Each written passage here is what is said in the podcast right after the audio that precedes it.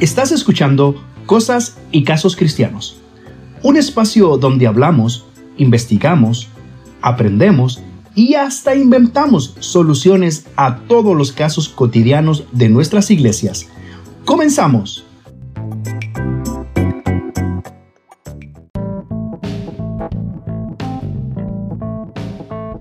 ¿Cómo sé si tengo un don o un talento?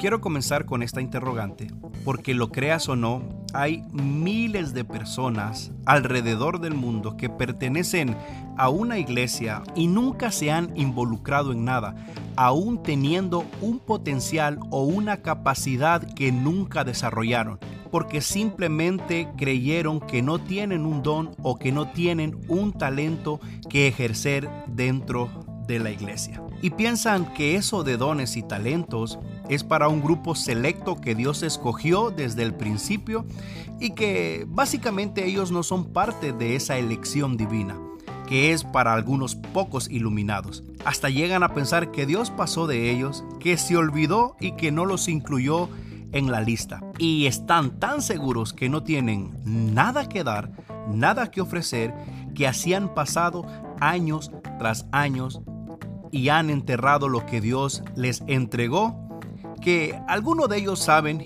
y otros ni siquiera saben de los que son capaces. Para ayudarte, quiero que hagas un ejercicio práctico y muy sencillo, dividido en tres segmentos. Comencemos. Número uno, descúbrete. Toma el tiempo para descubrirte a ti mismo. Explora desde lo más general hasta lo más específico. Te dejo un tips para que comiences cuanto antes, por favor. Haz un listado dividido en tres partes. El primero, haz una lista en lo que tú consideras que eres bueno, en lo que otros amigos cercanos, otra gente de la iglesia te ha dicho que lo haces bien. Todo aquello que se te da de manera fácil, esas cosas que no te cuestan mucho trabajo, esas cosas que por defecto se te da de manera natural. Empieza a descubrir y a buscar esas habilidades innatas en ti y haz lo siguiente busca de una manera u otra de ponerlo al servicio de la iglesia. Porque mucha gente piensa que la única manera de servir en una iglesia o es cantando tocando o predicando. Déjame decirte que la iglesia contemporánea hoy hay muchísimas áreas y muchísimas necesidades en la cual puedes poner al servicio de Dios ese talento que Él entregó en tus manos. Y quiero decirte que en esta parte hay mucha gente que quiere no pecar de orgulloso en reconocer esas fortalezas. Al contrario, es una buena práctica el reconocer y el encontrar para lo que somos buenos. A esto comúnmente le llamamos talentos. La segunda, haz una lista en lo que crees que podrías llegar a ser bueno. Esas cosas que tú sientes que dedicándole un poco de tiempo o un poco de esfuerzo puedes desarrollar en un nivel óptimo. Y aquí entran en juego un par de cosas. Algo que tú crees que con un poquito de ganas puedes sacarle el suficiente potencial, algo que comenzaste dentro de la iglesia y por algún momento lo dejaste pensando que no era lo tuyo, pero tu subconsciente te grita que echándole un poquito de ganas puedes sacarle el mejor de los provechos. Así que hacer un poco más constante con eso que yo sé que tú sabes que puedes tener o llegar a desarrollar de una manera óptima. La tercera, haz una lista en esas cosas que sabes que definitivamente no eres bueno. Esas cosas que ya sabes de sobra que no te van. Esas cosas que no estás hecho para eso. Está bien en reconocerlo, no es pecado no estás fallándote a ti mismo. Y es que aquí entra una presión que a veces sentimos que nos estamos fallando a nosotros mismos, sentimos que le estamos fallando a los demás, sentimos que le estamos fallando a la iglesia, sentimos que le estamos fallando a Dios. Tranquilo, tranquila, relax.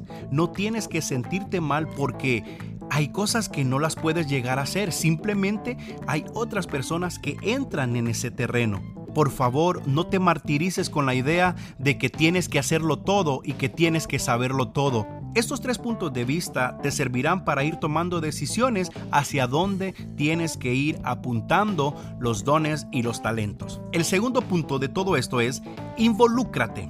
Uno de mis consejos es navega por diferentes áreas en la iglesia y así puedes darte cuenta de algo que ni tú mismo sabías.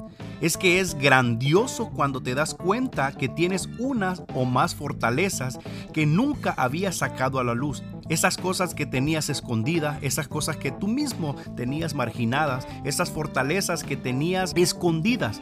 Y la mejor manera de potencializar todo eso es involucrándote, pero ya. Hay cosas que solo estando en el terreno de juego nos damos cuenta de lo capaces que somos. Y es que más de alguno ha de haber vivido esa experiencia motivante que al darte cuenta por ti mismo de lo que eres capaz con solo el hecho de haber comenzado. Un error muy común en este punto es querer descubrir un don para empezar a servir. Y hay alguien que dice que es a la inversa, es comenzando a servir que vamos descubriendo los dones y talentos que tenemos. El tercer punto es, sirve, es decir, pon a disposición aquellos que ya descubriste, aquello que ya navegaste, aquello que ya confirmaste, pues la historia no termina ahí. No es que lo hayas descubierto, no que te hayas involucrado a medias. Todo lo que el Señor te dio, esos dones y talentos, empieza a ejercitarlos. La tercera es sirve, es decir, pon a disposición aquello que ya descubriste, aquello que ya te involucraste, la única forma de confirmarlo es sirviendo, es decir, regresando todo lo que sabes hacer para la gloria y la honra de Dios, porque al final de Él viene y hacia Él vuelve. Así que Dios está esperando que comiences a invertir aquello para lo cual Él te formó, para lo cual Él te dotó. Es antibíblico pensar que no tienes ni un don, ni siquiera un talento de parte de Dios. Nadie que ha nacido de nuevo, absolutamente nadie puede asegurar tal cosa. En la parábola de los talentos menciona tres tipos de personas y dice que al primero le dio cinco, al segundo le dio dos y al tercero le dio uno. Y lo que quiero resaltar con esta idea es que todo y cada uno de ellos recibió algo. Si bien es cierto, hay diferentes niveles. A uno le dio cinco, a uno le dio dos, a otro le dio uno. Es decir, tú que me escuchas Quizás tienes cinco, tienes dos o quizás tienes uno, pero no aparece ningún cuarto integrante diciendo que y a otro pues no le dio nada. Es imposible que Dios nos haya formado y no nos haya entregado algo. Así que tú puedes ser el de cinco, puedes ser el de dos, puedes ser el de uno. Te animo a que empieces a involucrarte, a descubrirte y a servir y a ejercitar en aquello que Dios te ha dado. Amigo, amiga, todo es cuestión de empezar. Arranca de una vez por todas y te darás cuenta de lo que el Señor es capaz de hacer mediante tu don. Así que ánimo, adelante y con todo, porque Dios es el dador de toda dádiva y don perfecto. Proviene de Él.